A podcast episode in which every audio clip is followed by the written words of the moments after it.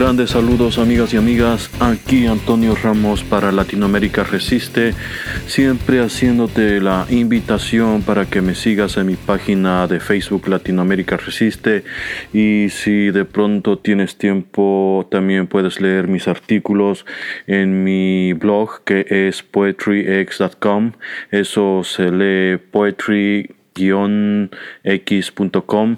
Ahí tienen para leer mis artículos en inglés. Y bien, antes de todo, quiero desearles un feliz año nuevo a todos. Que este 2020 sea exactamente así, un 20 sobre 20 en, en todos sus proyectos, en todo lo que se propongan y en todos los aspectos de su vida personal. Y con esto quiero pasar al primer segmento de la transmisión de hoy y que es el caso de García Luna este funcionario del gobierno anterior ha sido envuelto en casos de corrupción y también incluso en casos de, narcotráfico y ha sido entregado a las autoridades de Estados Unidos justamente por sus nexos con el narcotráfico y al día de hoy se encuentra en Estados Unidos dando declaraciones con respecto a todo tipo de ilegalidades y crímenes en los que estuvo envuelto.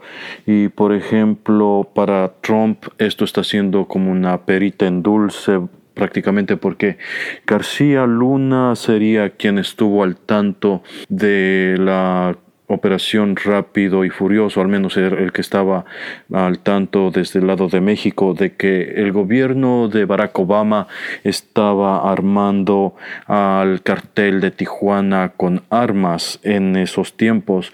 Y entonces se podría llevar adelante un caso basados en las declaraciones de García Luna para incluso detener y poner preso a Barack Obama por obviamente estar armando o al menos haber tenido conocimiento de que el gobierno de Estados Unidos o sus agencias de inteligencia se dedicaban a armar a los carteles de México. Bien, ahora, siendo realistas con esto, pienso que Trump definitivamente no va a lograr eso. Como sea el tipo este Barack Obama es bastante aceptado, incluso se puede decir que querido en Estados Unidos. El tipo es un criminal absoluto, pero en lo que es el ojo público le veo extremadamente difícil que siquiera avancen un primer paso en contra de Barack Obama, pero sin embargo el intento creo que es bastante válido. No me cae nada bien Donald Trump, pero qué bueno que vaya por el caso en contra de Barack Obama. Bueno, eso es una de las cuestiones. Recordemos que también muchos ex políticos poderosos se han pronunciado de modo incluso más bien hasta de amenazas bastante subidas de tono en contra de López Obrador. Por ejemplo, estuvo el caso de Vicente Fox, expresidente de México, que al día de hoy prácticamente se encuentra como un gatito bien mansito, prácticamente apoyando o dando vistos buenos al gobierno de, de López Obrador. Pero todo esto viene de las declaraciones de García Luna.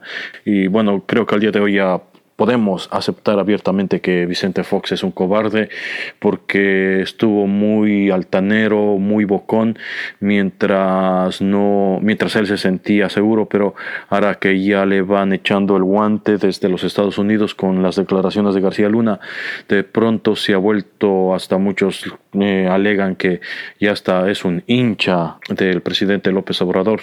De tantas palabras bonitas que están dirigidas de parte de él a favor del gobierno mexicano.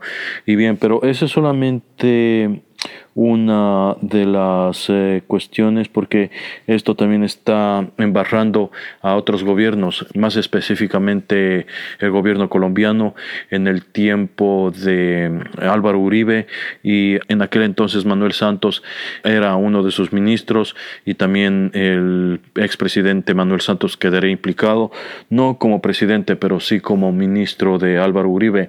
Ahora, lo que sucede en ese caso es de que incluso hubo asesinatos de agentes de inteligencia en el país colombiano que al parecer fue inteligencia colombiana la que puso en alerta a los carteles en México. Bueno, esto es mientras tanto una alegación, todavía no está comprobado, pero todo apunta de que el gobierno colombiano proporcionó información de quién estaba infiltrado en los carteles de Colombia y que posteriormente Ah, de algún modo se enteraron los carteles mexicanos, porque al día de hoy eh, son carteles mexicanos los que están en Colombia, entonces eh, procedieron a asesinar a este infiltrado, al menos uno de los infiltrados fueron asesinados y con esto entonces veríamos los nexos tan profundos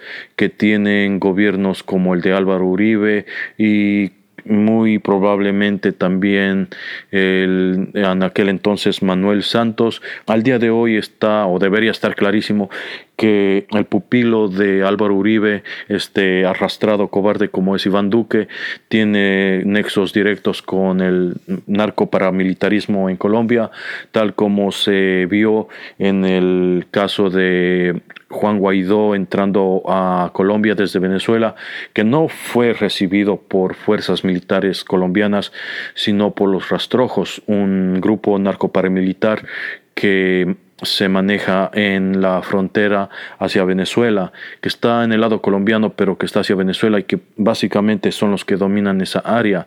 Y bien, esto sería simplemente una raya más al tigre, porque hace rato que se sabe de que Álvaro Uribe tiene conexiones con el narcotráfico, con el paramilitarismo y con las declaraciones de García Luna ya habría una prueba más de los nexos de este presidente. Y claro también la cuestión de el presidente Calderón que él estuvo también al tanto porque si desde la inteligencia colombiana se informa esto esto de algún modo debería haber pasado por el gobierno mexicano, que en aquel entonces era Calderón quien estaba al frente.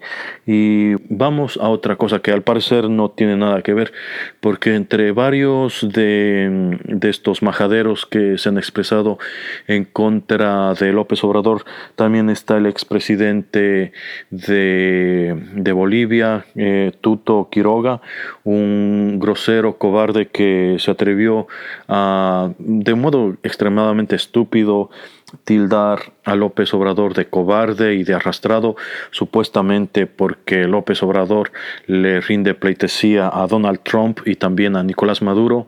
Bien, no sé si yo quisiera acusar a López Obrador de ser cobarde y arrastrado, definitivamente me tocaría decidirme por uno de los dos, o Donald Trump o Nicolás Maduro. No se puede acusar de esto diciendo que se les arrastra a, un lado o al otro, porque ninguno de los dos lados tiene nada que ver, pero este tipo es tan imbécil que hizo esa alegación, pero todo esto para decirles de que ahora al día de hoy el tipo este Tuto Quiroga, ex vicepresidente de Bolivia, y recordemos que era vicepresidente bajo la dictadura de Hugo Banzer. O sea, imagínense la calaña de demócratas que son eh, esto que es un gobierno de facto de Bolivia.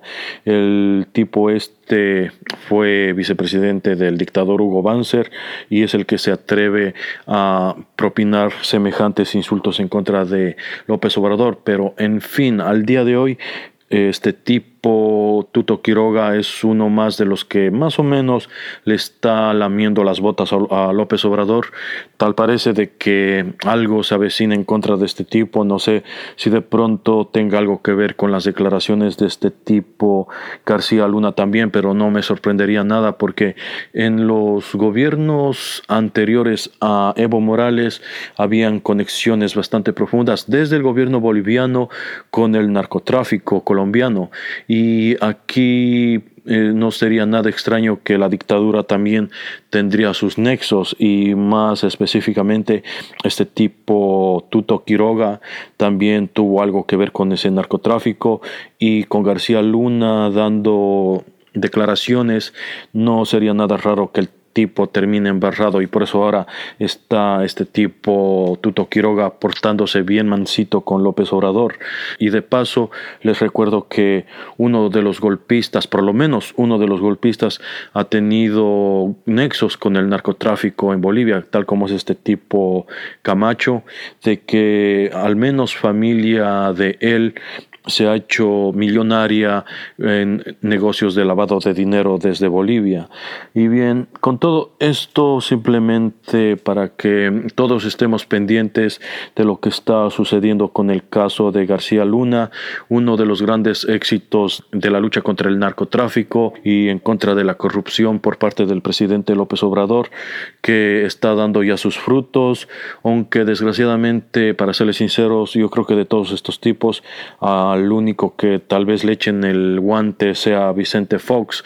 Y bueno al tipo básicamente porque es un imbécil porque el tipo se ha llenado de enemigos en México con López Obrador y en Estados Unidos se ha llenado también de enemigos al insultar a Donald Trump lo cual me parece súper bien no no me caen bien ni Donald Trump ni Vicente Fox y lo bueno de esto es de que en Estados Unidos no tiene este tipo quien lo defienda y por eso es de que se está portando bastante obediente con López Obrador al día de hoy. Ahora, con el caso de Calderón, de Uribe y de Obama, desgraciadamente no veo que eso vaya a terminar con esta gente en prisión. Definitivamente Obama no creo que lo vayan a poner preso en toda su vida. A Calderón, al menos en lo que es en este tiempo, no lo van a meter preso. Bueno, en el caso de Uribe, mientras Iván Duque esté en la presidencia, definitivamente no veo que el tipo lo vayan a poner preso. Y bien, amigos y amigas, eso es todo por este segmento. Les espero en un instante. Comienza a anochecer y vuelvo a estar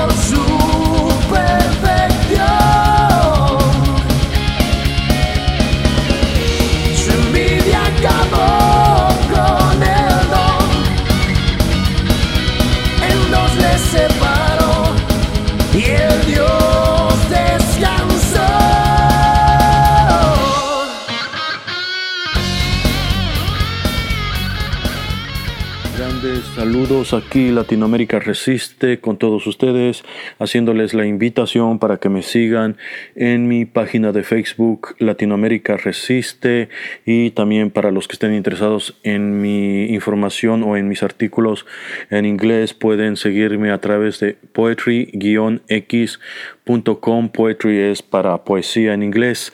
Y bien, vamos al siguiente tema que es la guerra en Irán, o más bien, ese es Irán en guerra, porque lo que aconteció este 2020 es la cuestión de que Estados Unidos muy criminalmente, muy estúpidamente, le dio por matar a uno de los, bueno, no a uno de los generales más importantes, de hecho, al general más importante de Irán.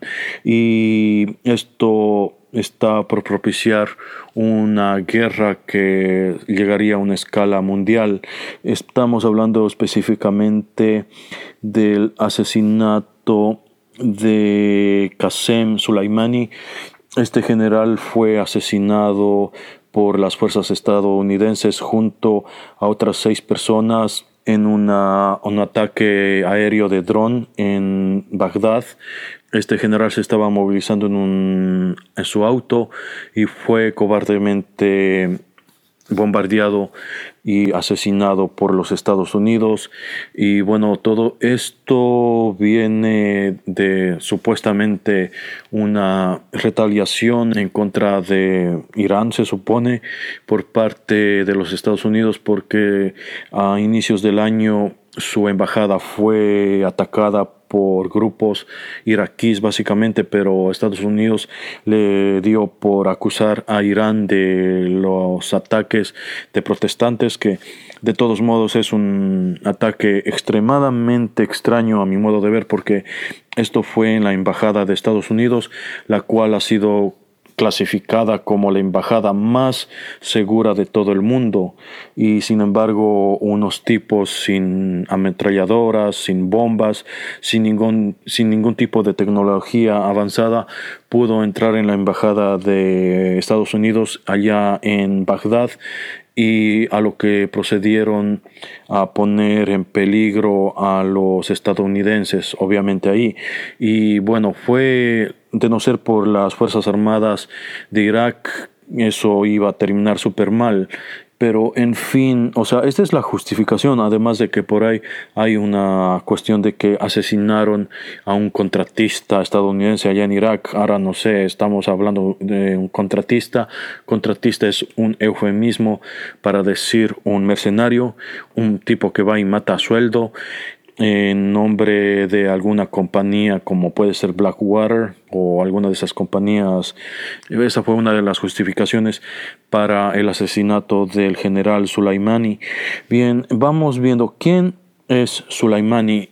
Lo que resulta bastante extraño. Bueno, antes que todo quiero aclararles una cuestión bien importante porque yo al estar buscando información para poder soportar, para tener fundamento en lo que voy a decir, obviamente tuve que ir y hacer una búsqueda en el internet y muy extrañamente las tres, cuatro primeras páginas de resultados, lo único que a uno le dan es información desde Estados Unidos o información desde Gran Bretaña o Inglaterra.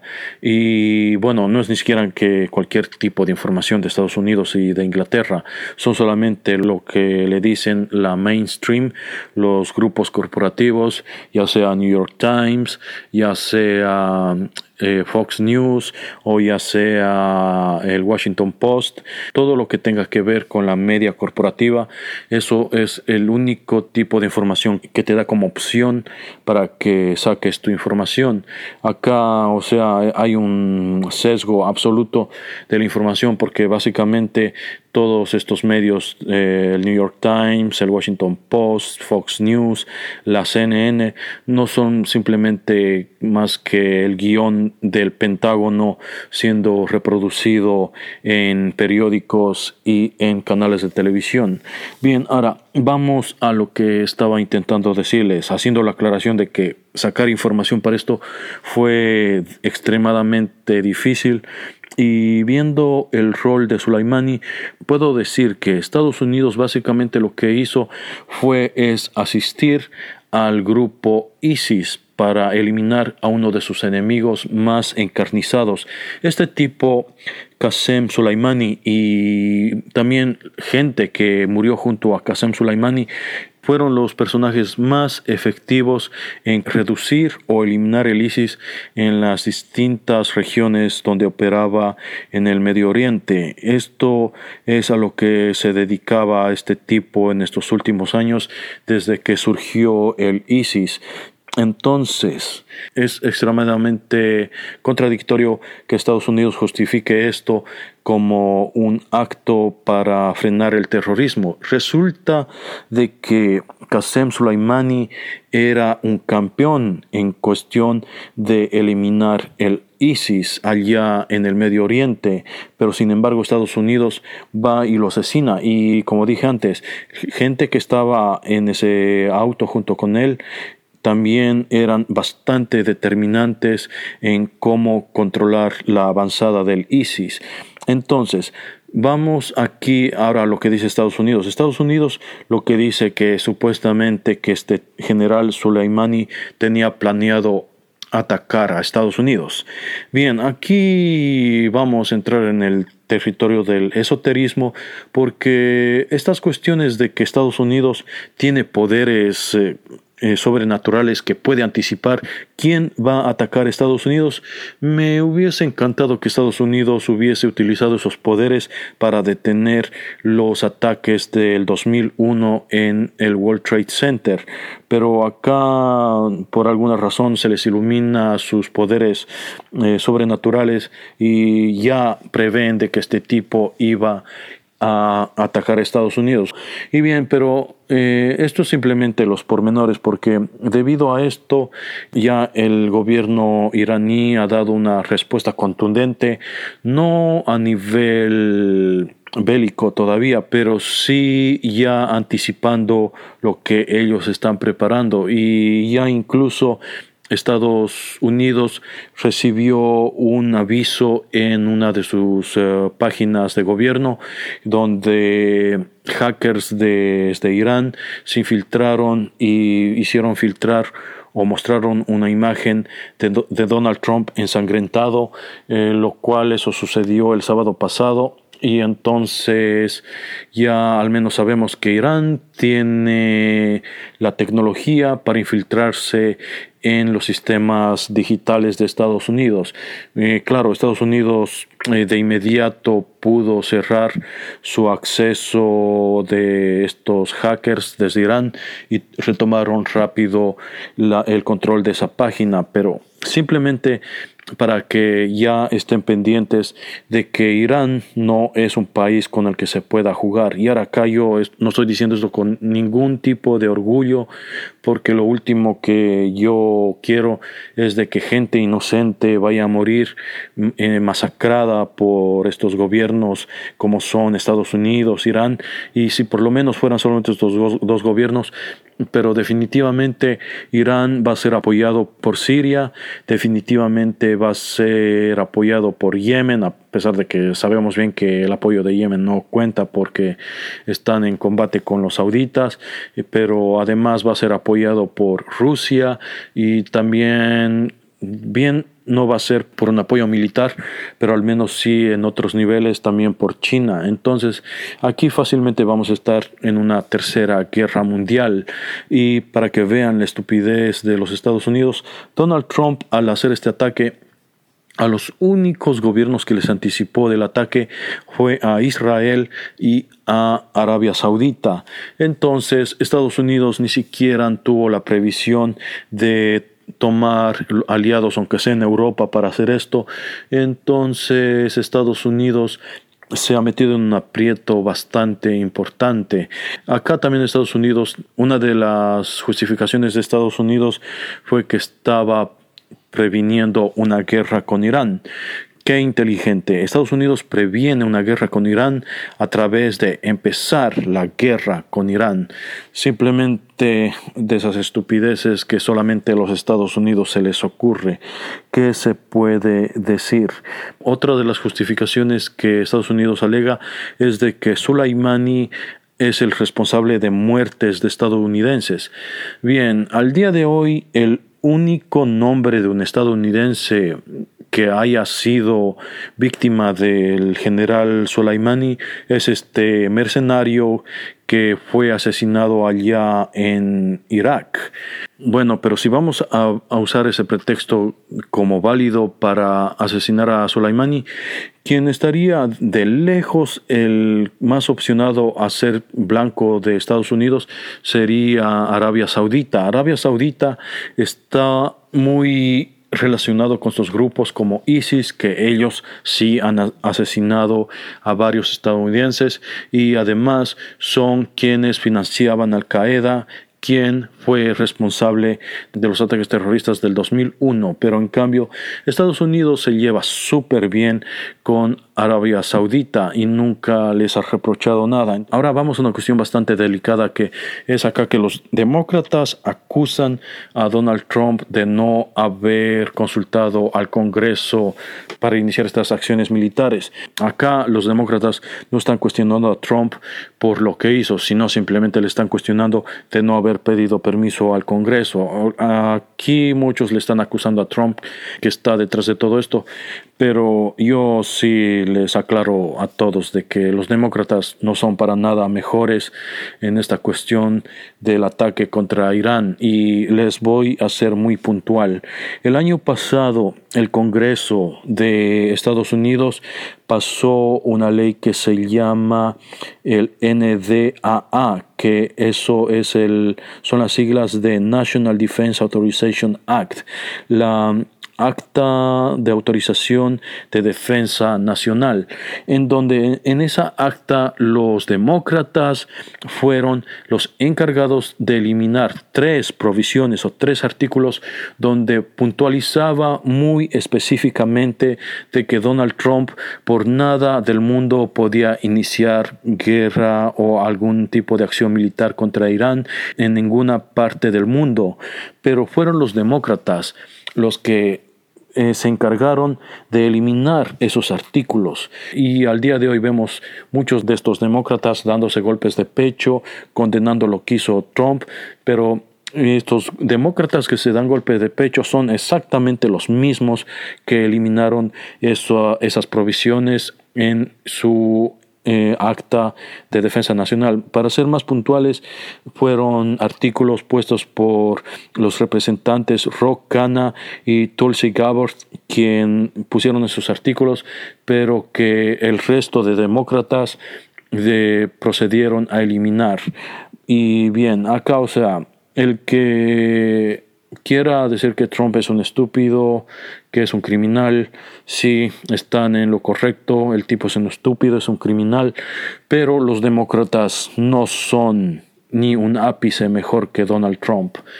En fin, amigos y amigas, los espero en el siguiente segmento.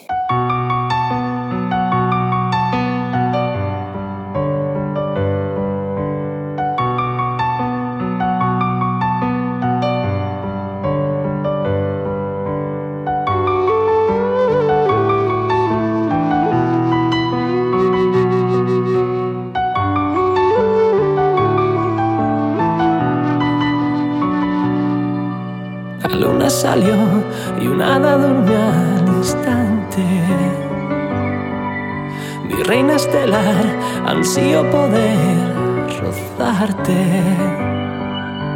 Oigo respirar los sueños que abandonaste, volviendo a secar una lágrima que nace. Deseo pintar el camino hacia tus brazos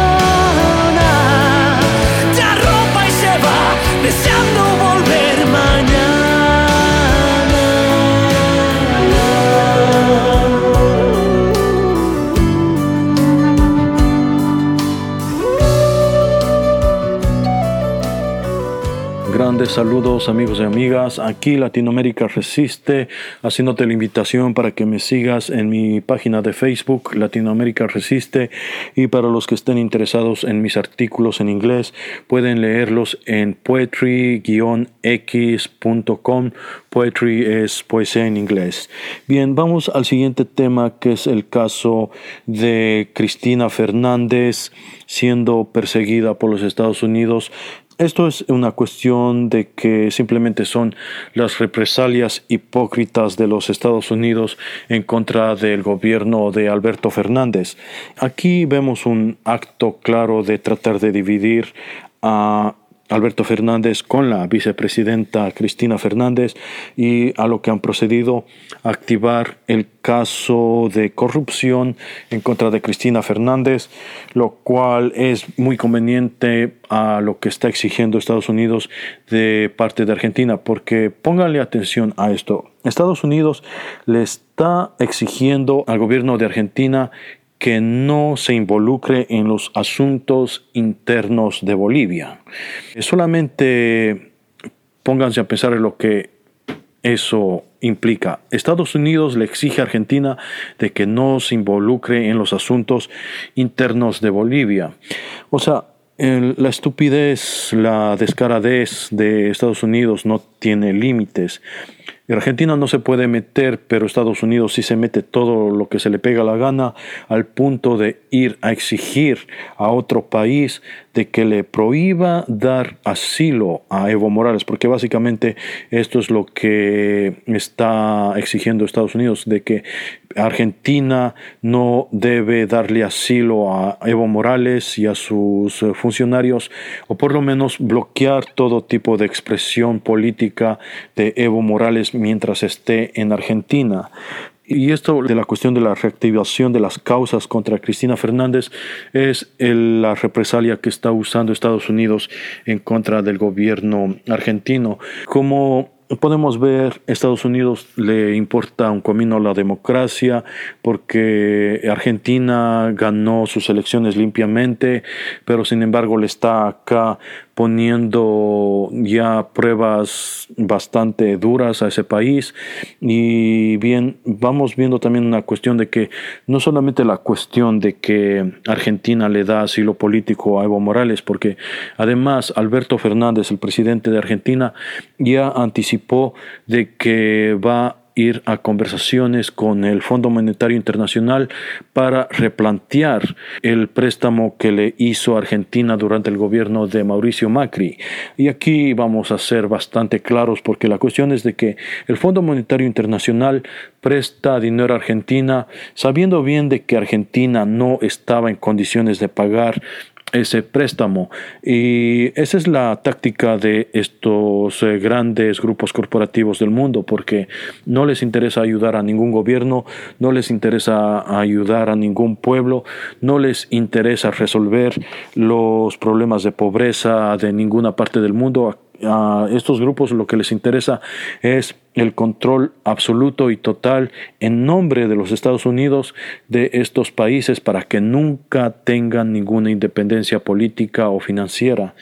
Y vemos aquí cómo Alberto Fernández se ha plantado con firmeza y con dignidad a exigir al Fondo Monetario Internacional de que lo que ellos hicieron que firme Argentina no tiene ninguna validez, al menos legal, al menos moral, pero ya haciendo el estudio eh, pertinente se va a comprobar que tampoco tenía validez legal. Entonces, eh, aquí tenemos este escenario.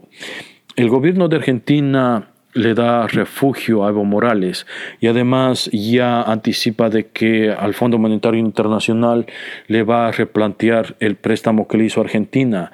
Y por supuesto que a Estados Unidos no le gusta nada esto.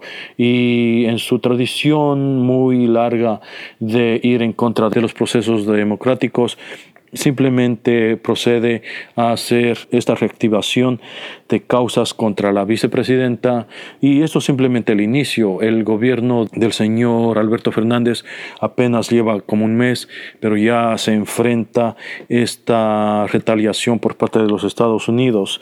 Y bien, acá también la cuestión de que obviamente tiene las implicaciones con el gobierno de mm, Bolivia, el gobierno golpista de facto eh, criminal de Bolivia, que Estados Unidos va a hacer hasta lo imposible para que estos criminales genocidas que están encabezando el gobierno de facto de Bolivia, para que sigan ahí, que sigan en el poder. Estados Unidos está haciendo todo lo posible para que ellos sigan al mando.